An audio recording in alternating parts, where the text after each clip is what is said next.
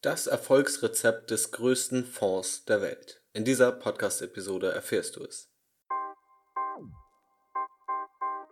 Herzlich willkommen zum Aktienrebellen Podcast, dem Podcast für Menschen, die ihre finanzielle Zukunft selbst in die Hand nehmen und sich nicht blind auf den Zufall oder Berater verlassen.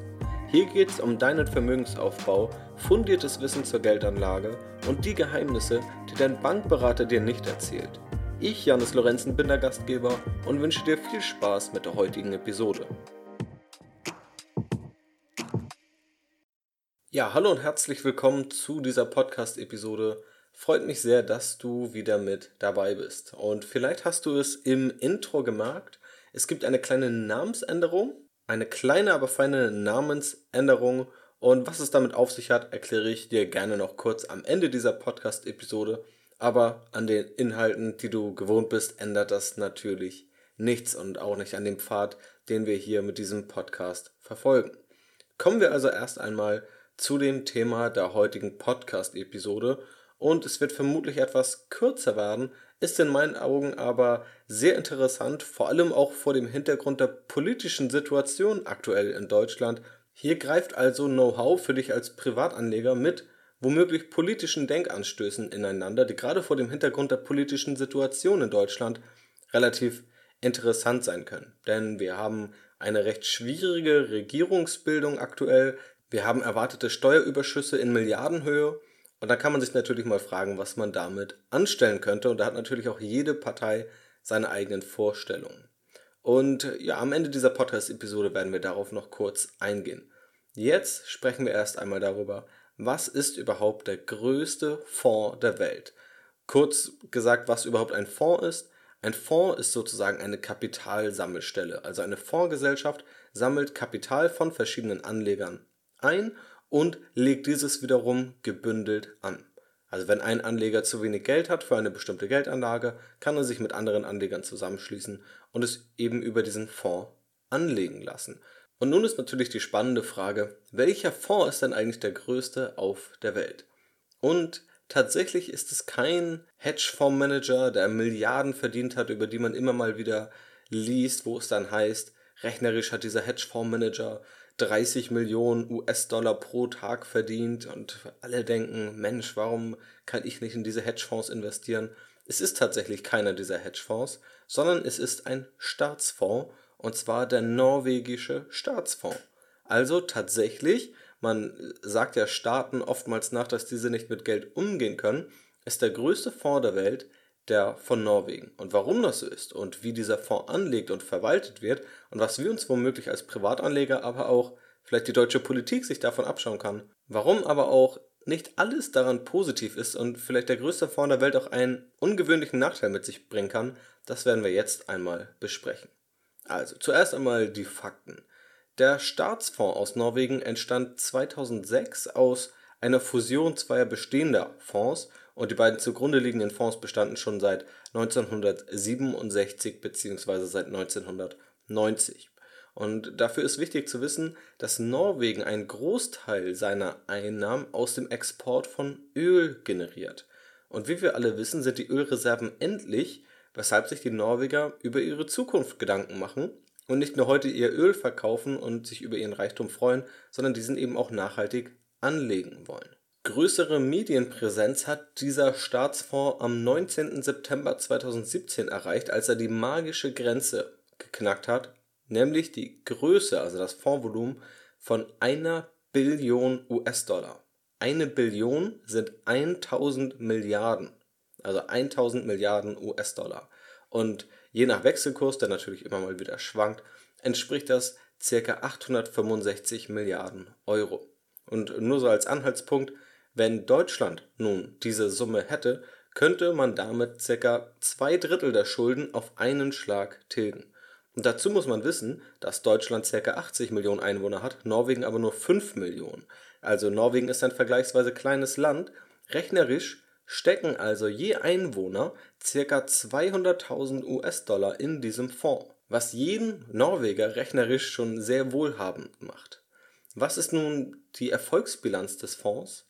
Seit Bestehen hat der Fonds eine Rendite von ca. 6% pro Jahr erreicht, bzw. eine Rendite von 4,1% pro Jahr nach Abzug der Kosten und der Inflation, also eine reale Wertsteigerung um ca. 4%. Die reale Kaufkraft des Staatsfonds ist also jedes Jahr durchschnittlich um 4% gestiegen.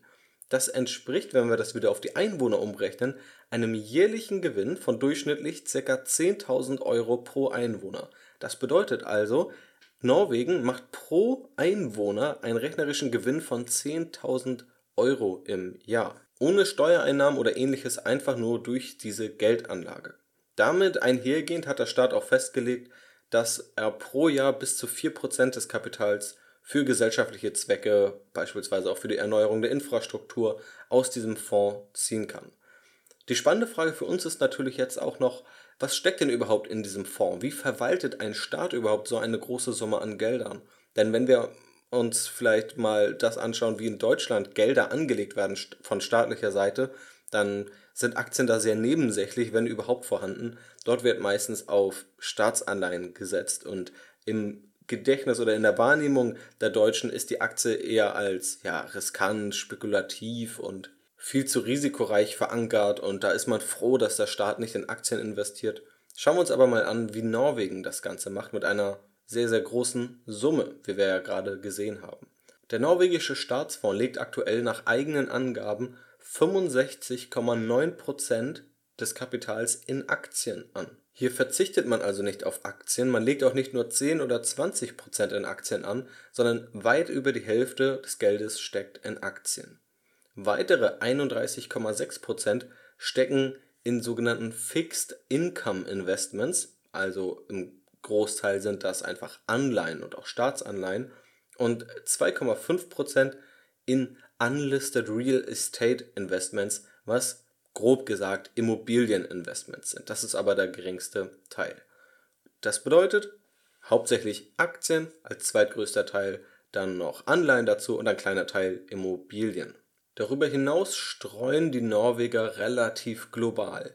36% des Kapitals sind in Europa investiert, 42% des Kapitals in Nordamerika, 18% in Asien und dem pazifischen Raum und die restlichen 4% dann im Rest der Welt. Wir sehen hier also, dass Nordamerika die größte Position ist, was aber auch nicht verwunderlich ist, basierend auf der sehr großen Marktkapitalisierung dort. Dann folgt Europa. Und auch dort wieder als Anhaltspunkt ca. 2,33% der gesamten Marktkapitalisierung Europas, also alle Aktienunternehmen, gehören Norwegen bzw. dem norwegischen Staatsfonds. Der norwegische Staatsfonds ist der größte Aktionär in Europa. Beispielsweise auch deutsche Unternehmen wie Daimler, die Deutsche Bank, Adidas oder die Allianz sind zu zwischen 1,8 bis 2,4 Prozent in norwegischer Hand. Gleichzeitig, und das ist ebenfalls noch ein spannender Aspekt, wendet der Staatsfonds ethische Aspekte bei der Auswahl seiner Investments an. Der Fonds verzichtet also ganz gezielt auf Unternehmen, die beispielsweise Massenvernichtungswaffen oder auch generell Waffen herstellen. Er verzichtet auf Unternehmen, die Tabak verkaufen, also einfach klassischerweise Tabakunternehmen. Er verzichtet auf Unternehmen, die die Umwelt verschmutzen, beispielsweise im Zusammenhang mit Kohle- und Palmölproduktion und verzichtet auch auf Unternehmen, die gegen Menschen- oder Arbeitnehmerrechte verstoßen. Und durch diese Ausschlusskriterien wurden unter anderem beispielsweise Boeing, Airbus oder auch Walmart aus dem Fonds geworfen, also sehr große Aktienunternehmen. Und man hat das Ganze auch untersucht, ob das der Rendite des Fonds geschadet hat oder genutzt hat. Und tatsächlich ist es nicht einwandfrei zu beantworten, denn Einige Kriterien, durch die einige Unternehmen nicht berücksichtigt wurden, haben der Rendite geholfen, andere Kriterien aber auch nicht. Hier gibt es also keine klare Tendenz. Aber insgesamt hat das natürlich generell eine positive Signalwirkung, denn wenn man weiß, dass der größte Aktionär der Welt, der norwegische Staatsfonds, solche Kriterien anwendet, kann das natürlich auch ein Anreiz sein, für Unternehmen, sich auch an diese Kriterien zu halten, beispielsweise was die Menschen- und Arbeitnehmerrechte betrifft oder was die Verschmutzung der Umwelt betrifft, da man sich sonst womöglich einen relativ gewichtigen Feind in der Finanzwelt macht, wenn man sich nicht daran hält. Es gibt allerdings auch eine Schattenseite des Reichtums. Also es klingt ja alles sehr schön und gut, wie viel Geld die Norweger dort angespart haben und dass sie rechnerisch einen jährlichen Gewinn von 10.000 Euro pro Bürger haben. Ja, wenn man sich mal vorstellt, in Deutschland, wenn wir das hätten, 10.000 Euro Einnahmen pro Bürger, das würde ja für viele Bürger allein schon ja die Steuerzahlung deutlich übersteigen. Trotzdem haben Ökonomen ein Problem ausgemacht, was sie zentral auf diesen Staatsfonds schieben oder wo sie eben den Staatsfonds als Ursache sehen. Sie sagen, die Norweger sind zu faul und sie werden durch ihren Reichtum zu faul. Und die Ökonomen befürchten, dass die Norweger sich auf ihrem Wohlstand ausruhen. So arbeiten die Norweger im Vergleich zu anderen entwickelten Nationen am wenigsten, gleichzeitig sind die Löhne im Vergleich zu Deutschland beispielsweise aber um ca. 40% höher. Und diese hohen Löhne führen dazu, dass Norwegens Wettbewerbsfähigkeit im Vergleich zur internationalen Konkurrenz stark leidet. Denn natürlich ist es deutlich schwieriger für norwegische Unternehmen, Aufträge, internationale Aufträge an Land zu holen, wenn die Lohnkosten beispielsweise im Vergleich zu deutschen Unternehmen 40% höher sind. Die Arbeitslosenquote in Norwegen liegt nur bei sehr niedrigen 3%, die Beschäftigungsquote liegt allerdings nur bei ca. 61%, was zeitweise sogar unter dem Niveau Griechenlands lag. Und die Beschäftigungsquote ist beispielsweise um Minijobber bereinigt, das heißt, diese gelten dort nicht als beschäftigt. Der große Reichtum sorgt also für eine gefährliche Sorglosigkeit. Um die finanzielle Zukunft hat sich bisher immer der Staat gekümmert. Und basierend auf Zahlen der OECD sind ca. 30% der Privathaushalte in Norwegen hoch verschuldet. Und zum Vergleich, der europäische Durchschnitt liegt bei ca. 9,5%. Das bedeutet also, die Quote oder die Anzahl der hochverschuldeten Privathaushalte ist in Norwegen ungefähr dreimal so hoch wie im europäischen Durchschnitt. Und in Deutschland stehen wir in Zukunft vor der Aufgabe, wie sich beispielsweise das Rentensystem finanziert, da die Gesellschaft immer älter wird. Das bedeutet, weniger junge Menschen müssen für mehr alte Menschen die Renten finanzieren. Und Natürlich ist das nicht schön und natürlich ist es ein Problem, das auf uns zukommen wird, wenn die demografische Entwicklung so verläuft wie prognostiziert.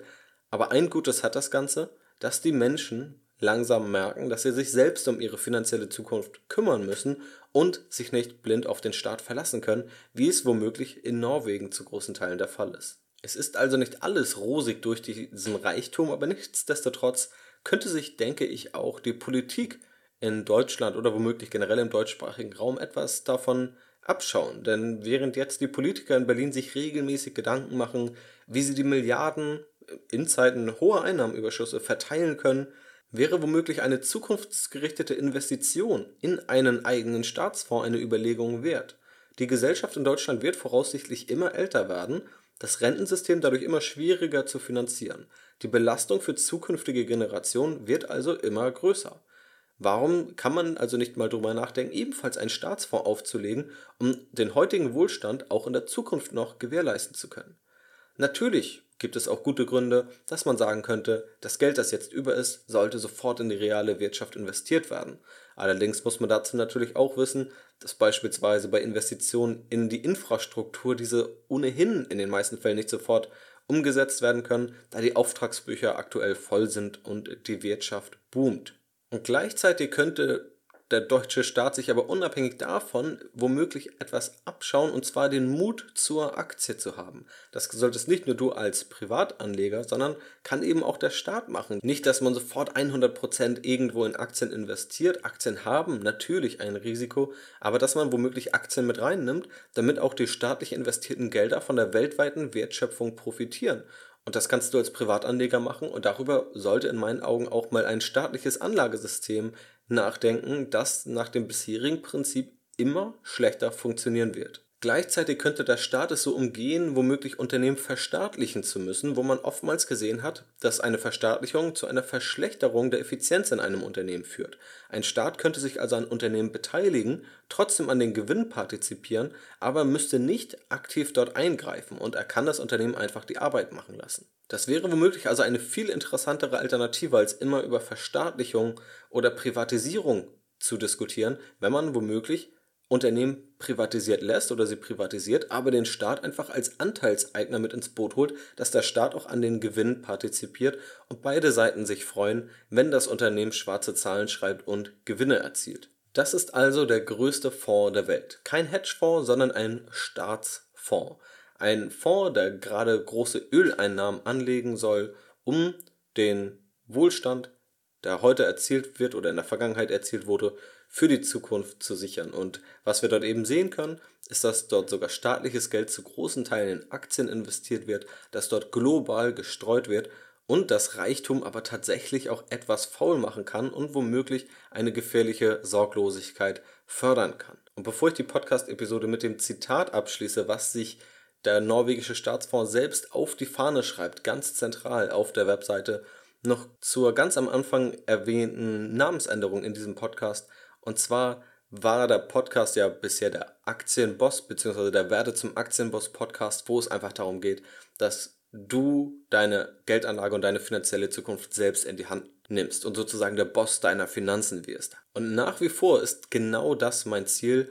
Allerdings habe ich gemerkt, dass oftmals der erste Gedanke war von Menschen, dass sie womöglich denken, dass dort irgendjemand ist, beziehungsweise dass ich dort bin und mich als Hellseher aufspiele und es womöglich irgendein auf Knopfdruck Reichtumssystem gibt oder irgendeinen anderen Quatsch, den es hier natürlich nicht gibt, was man ja auch relativ schnell merkt, weil man sich mit den Inhalten auseinandersetzt. Aber deshalb habe ich mich dazu entschlossen, eben ein kleines Wort auszutauschen und das Ganze etwas rebellischer zu gestalten und deshalb hier den Aktienrebell-Podcast daraus zu formen das vielleicht sogar noch besser die Philosophie ausdrückt. Denn wenn man heute beispielsweise in Deutschland in Aktien investiert, dann gehört man immer noch zu einer kleinen Minderheit. Dann ist man immer noch ein Rebell und zwar ein Rebell gegen niedrige Zinsen, gegen Geldentwertung durch niedrige Zinsen und gleichzeitige Inflation und gleichzeitig kann man aber auch bei der Geldanlage gegen große Teile der Finanzindustrie rebellieren. Und genau das ist ja auch immer mein Aspekt, dass ich dich darauf hinweise, welche Tricks in der Finanzindustrie angewendet werden. Auch dem Thema habe ich ja schon eine eigene Podcast-Episode gewidmet. Und warum wir hier nicht Sklaven der Finanzindustrie sind, ganz im Gegenteil. Wir rebellieren nicht nur gegen das, was 85 bis 90 Prozent der Menschen mit ihrem Geld machen, nämlich gar nichts, sondern wir rebellieren auch gegen das, was die Finanzindustrie uns anbietet und was womöglich auch die Finanzindustrie in weiten Teilen macht, was der Geldanlage und dem Vermögensaufbau nicht zugutekommt. Wir machen uns hier unsere eigenen Gedanken und das ist tatsächlich ein sehr rebellischer Gedanke und diesen möchte ich auch gerne in diesem Titel des Podcasts ausdrücken. In der Hoffnung, dass es in einigen Jahren nicht mehr rebellisch ist, in Aktien zu investieren, sondern dass dann möglichst viele Menschen Zugang zu Aktien gefunden haben, auch wenn mir natürlich durchaus bewusst ist, dass es noch ein weiter Weg ist. Aber wenn du mir bis jetzt zuhörst, dann bin ich optimistisch, dass du diesen Zugang gefunden hast oder womöglich finden wirst. Und dann bin ich in jedem Fall sehr froh, dass du dich mit deiner eigenen Geldanlage und deiner finanziellen Zukunft, deinem Vermögensaufbau auseinandersetzt. Das also soweit zu dem Hintergrund dieser kleinen, aber feinen Namensänderung und wie versprochen noch das Motto, den Leitspruch des norwegischen Staatsfonds, der in meinen Augen sehr schön klingt und den ich mir auch in vielen anderen Bereichen wünschen würde. Wir arbeiten, um den Wohlstand der zukünftigen Generation zu schützen und aufzubauen. In diesem Sinne, mach's gut, bleib rational, bleib rebellisch und bis zur nächsten Podcast-Episode.